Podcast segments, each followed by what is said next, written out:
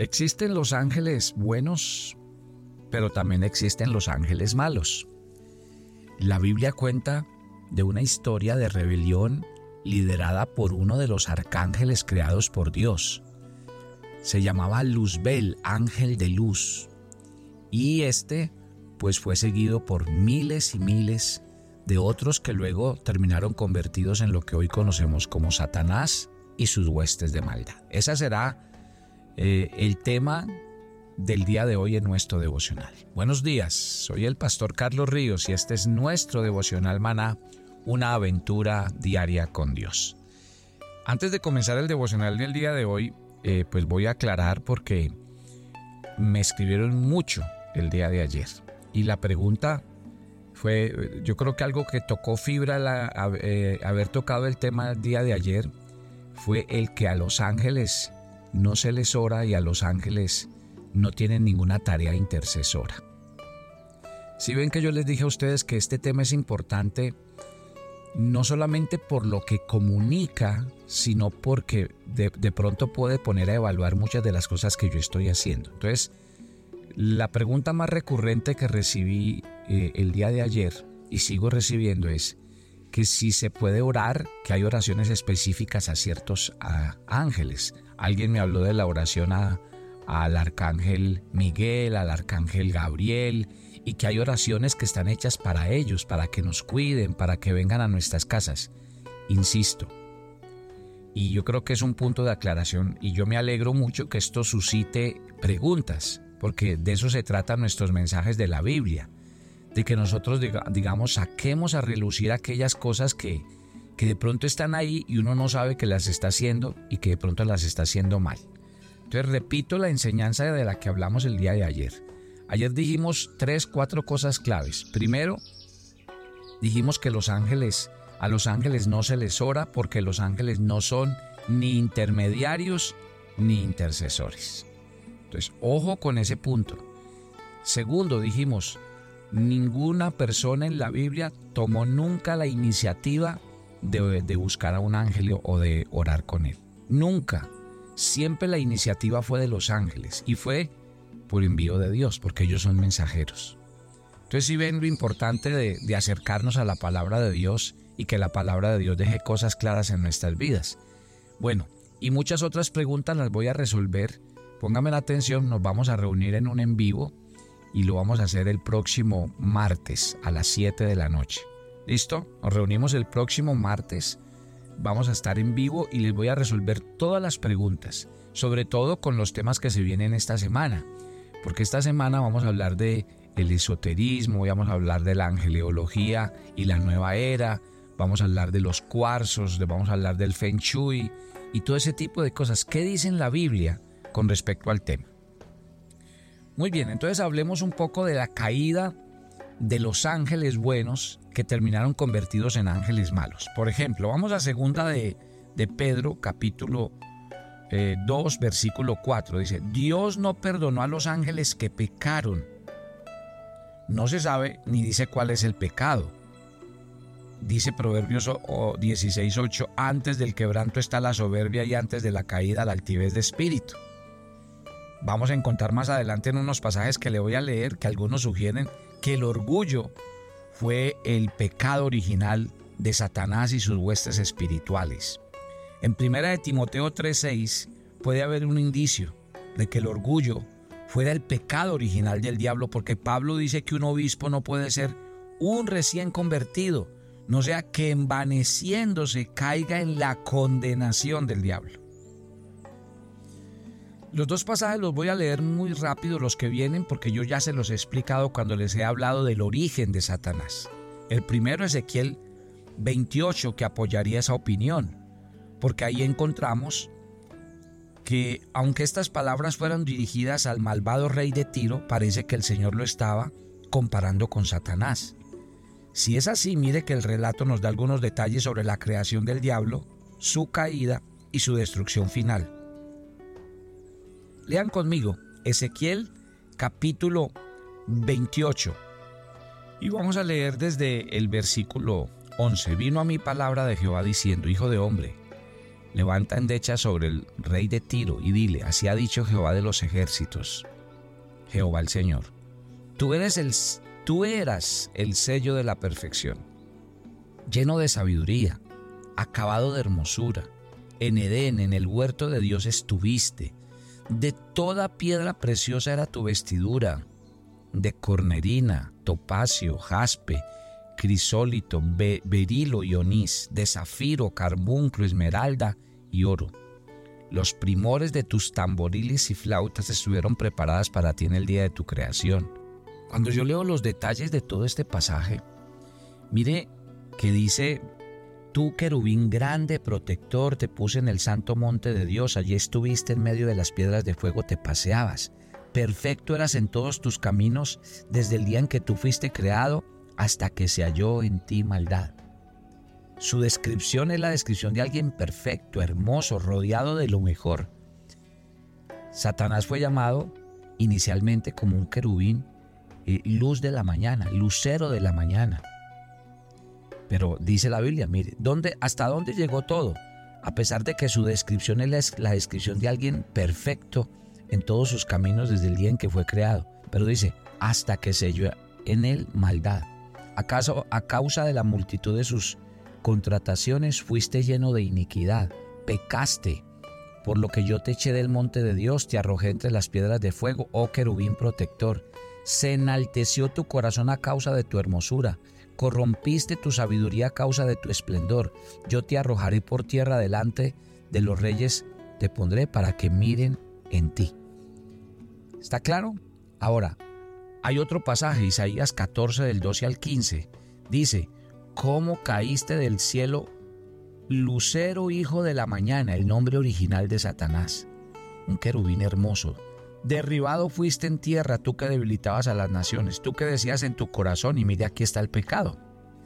Subiré al cielo, en lo alto, junto a las estrellas de Dios, levantaré mi trono, en el monte del testimonio me sentaré, en los extremos del norte, sobre las alturas de las nubes subiré y seré semejante al Altísimo. Mas tú, derribado eres hasta el Seol, a lo profundo de la fosa. Y aquí también el contexto inmediato señala de un gobernante, el rey de Babilonia, en el caso de Isaías.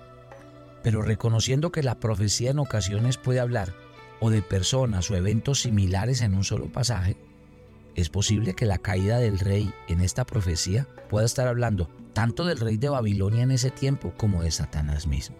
Y esta sección explica cómo el nombre Lucifer vino a ser usado para Satanás. ¿Está claro? Entonces, ya vemos que el, pecado de Satanás fue su arrogancia, su altivez, y dice la Biblia que ese pecado que cometió fue contrario a la voluntad de Dios. Él tenía el propósito de quitar a Dios de su trono y ponerse a sí mismo como, como rey de toda la tierra. Bueno, fue lo mismo que Satanás le ofreció a Adán y Eva en el jardín del Edén. Si ustedes comen de ese fruto, serán como Dios, conocerán el bien y el mal, serán abiertos sus ojos. Mañana que les hable, de las corrientes de la nueva era, les voy a decir cómo este es el inicio a todas esas corrientes espirituales que han venido en su apogeo en los últimos tiempos. Muy bien. Cuando uno mira la historia, cómo va hasta aquí, la Biblia dice que no solamente Satanás cayó, la Biblia revela que más de un puñado de ángeles cayó en pecado. ¿Se acuerdan cuando Jesús sanó al endemoniado Gadareno? En, Marcos 5.9 el Señor dice, o más bien el demonio cuando Jesús le dice que se identifique, el demonio dice, legión me llamo porque somos muchos. Hay otro dato que nos cuenta más o menos del número de, que se rebelaron con, con Satanás. En Juan presenció lo que podría ser la caída de los ángeles malos en Apocalipsis capítulo 12. Ojo con este pasaje que es clave. Apocalipsis 12, versículos 3 y 4. Otra señal también apareció en el cielo. Un gran dragón escarlata que tenía siete cabezas y diez cuernos, y en sus cabezas tenía siete diademas. Su cola arrastró la tercera parte de las estrellas del cielo y las arrojó sobre la tierra. ¿Se acuerdan que yo cuando comencé las, la, la serie les dije que los ángeles a menudo son llamados estrellas? Este pasaje revela que, mire, un tercio de los ángeles siguieron a Satanás en su rebelión. Y si la Biblia los cuenta por millares y trilladas, dice la Biblia que una tercera parte, o sea que los espíritus que siguieron al diablo y se rebelaron con él, también son multitudes. Ahora, cuando uno distingue los términos, y, yo creo que ahí es bueno, y les voy a dar un datico para que lo tengan en cuenta, cuando la Biblia habla del diablo y demonio, eh, son palabras intercambiables, pero podemos decirlo así, que cuando se habla de diablo se habla de uno solo. En cambio, cuando se habla de demonios, se habla de los espíritus. O sea, la Biblia revela que Satanás, el diablo, es el jefe de los ángeles malos. Lea y verá Mateo 25:41. Allí revela que el infierno fue creado no como un lugar de castigo para los seres humanos, fue preparado para el diablo y sus ángeles. Satanás tiene un ejército que se le unieron en su rebelión. Y aunque varían en poder, todos, todos están en contra de todo lo bueno. Así como ya estudiamos los ángeles buenos y dijimos que ellos cuidan, que ellos llevan mensajes de Dios, que ellos protegen, que ellos actúan bajo el poder y la autoridad de Jesús, bueno, Satanás y sus ejércitos son seres espirituales obviamente, que tienen poder para hacer y engañar a la gente. Y en eso es que podríamos decir está nuestra tarea cuando predicamos el Evangelio. Yo voy a, explicar en los eh, días que vienen, en los dos días que nos quedan de esta, de esta serie, cómo la corriente de la nueva era trajo y abrió una ventana espiritual, guau, que dejó a los hombres sorprendidos. La nueva era no es una religión, no, la nueva era es una es el revuelto de todas las cosas espirituales que usted se pueda imaginar.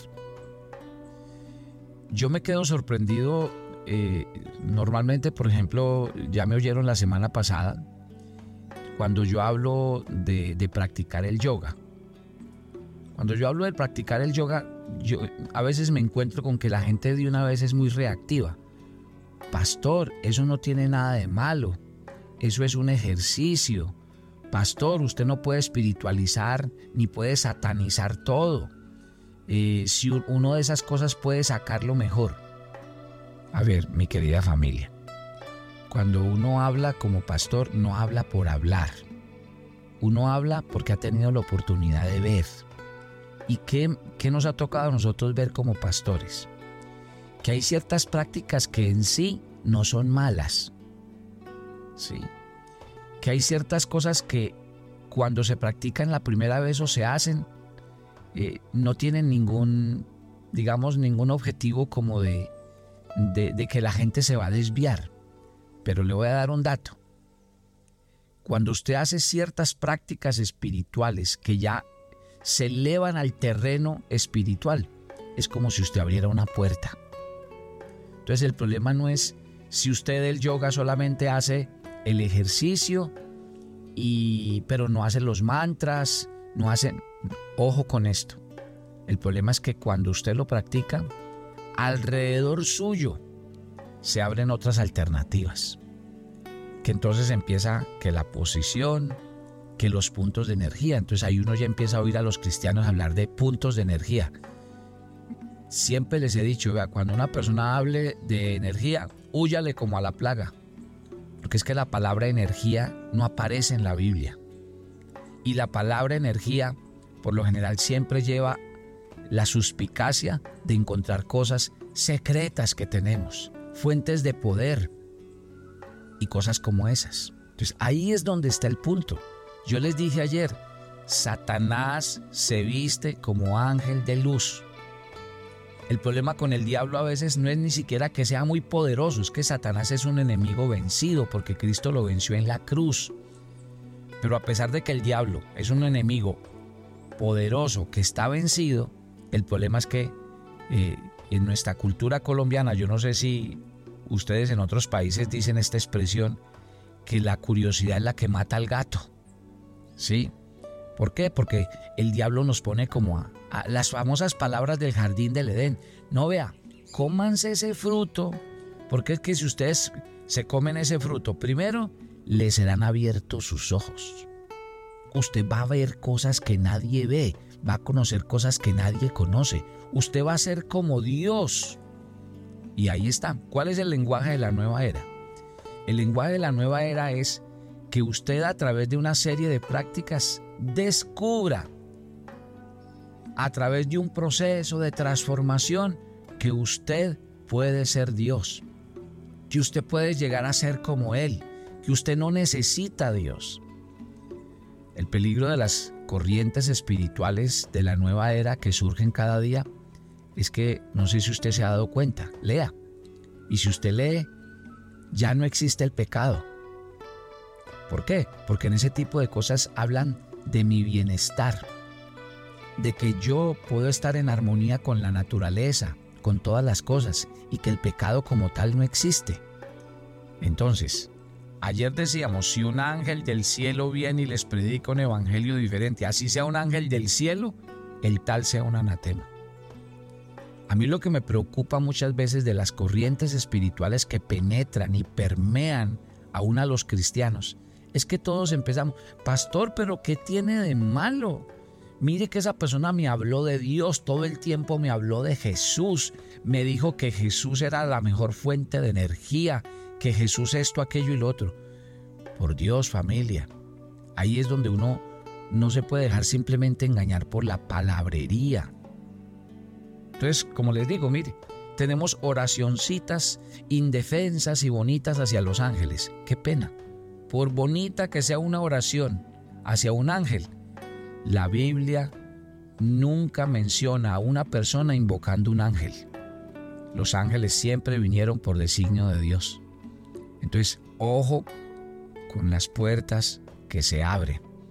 Porque cuando usted se mete en el mundo de la meditación trascendental, en el mundo de la yoga, entonces se le abren más ventanas. Ay, mire, mire estos cuarzos y esos cuarzos son almacenadores de energía. Por ejemplo, el tema de los ángeles. Se habla de siete ángeles y siete colores, rayos de luz. Y lo más tenaz es que como todo lo revuelven. ¿De dónde viene el tema de los cuarzos? Y la gente a veces sustenta y como dicen, ah, es que la Biblia dice. No, la Biblia dice no. El hecho de que el sacerdote en la antigüedad portara un efod y en ese efod hubieran piedras preciosas.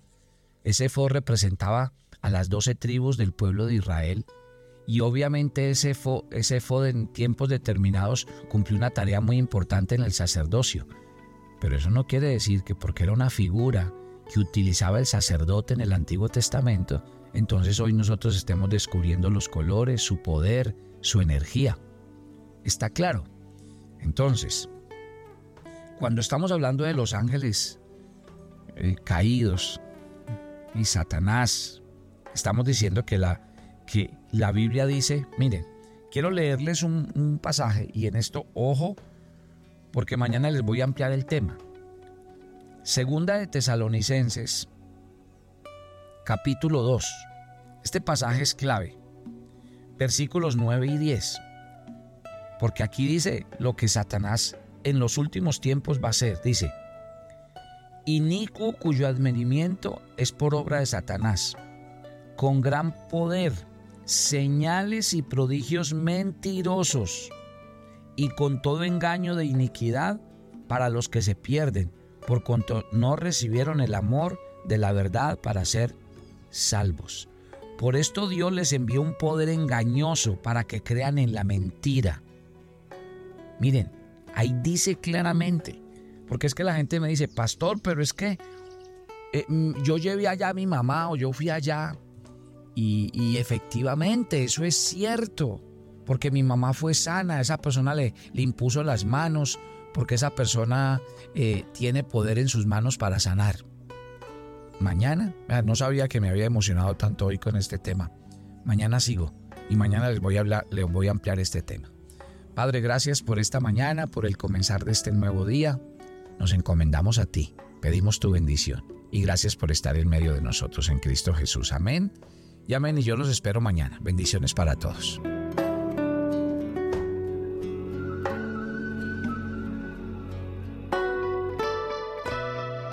Toma tu agenda devocional, maná. Hoy es el día 170 en nuestra agenda y el pasaje sugerido para la lectura en tu devocional personal el día de hoy es Tito 1 del 5 al 9. Pablo le escribe a Tito las características que deben tener quienes obedecen a Dios. Por tanto, léelas y ora para que el Espíritu Santo te fortalezca y logres cumplir estos requisitos. Te invitamos ahora a que respondas las preguntas que encuentras en tu agenda que te llevarán a conocer cada vez más a Dios y crecer en tu vida espiritual. Y para confirmar tus respuestas, visita nuestra cuenta de Facebook Devocional Maná o nuestra página web devocionalmaná.com. Los llevaremos en una travesía de 15 días por los países de Turquía e Israel. Visitaremos Estambul, Capadocia y nuestra amada Jerusalén. Estaremos en las regiones de la Galilea, el Mar Muerto y Jericó. Nuestros servicios, todo incluido, los mejores hoteles, las comidas servidas en abundantes buffet, entradas a todos los lugares descritos en el programa, todos los impuestos y propinas pero por sobre todo un grupo de peregrinos donde usted nunca se sentirá solo. Siempre contará con un equipo de personas para atenderle. ¿Qué espera? Únase a nuestro grupo y conviértase en un peregrino a la Tierra Santa. Te invitamos.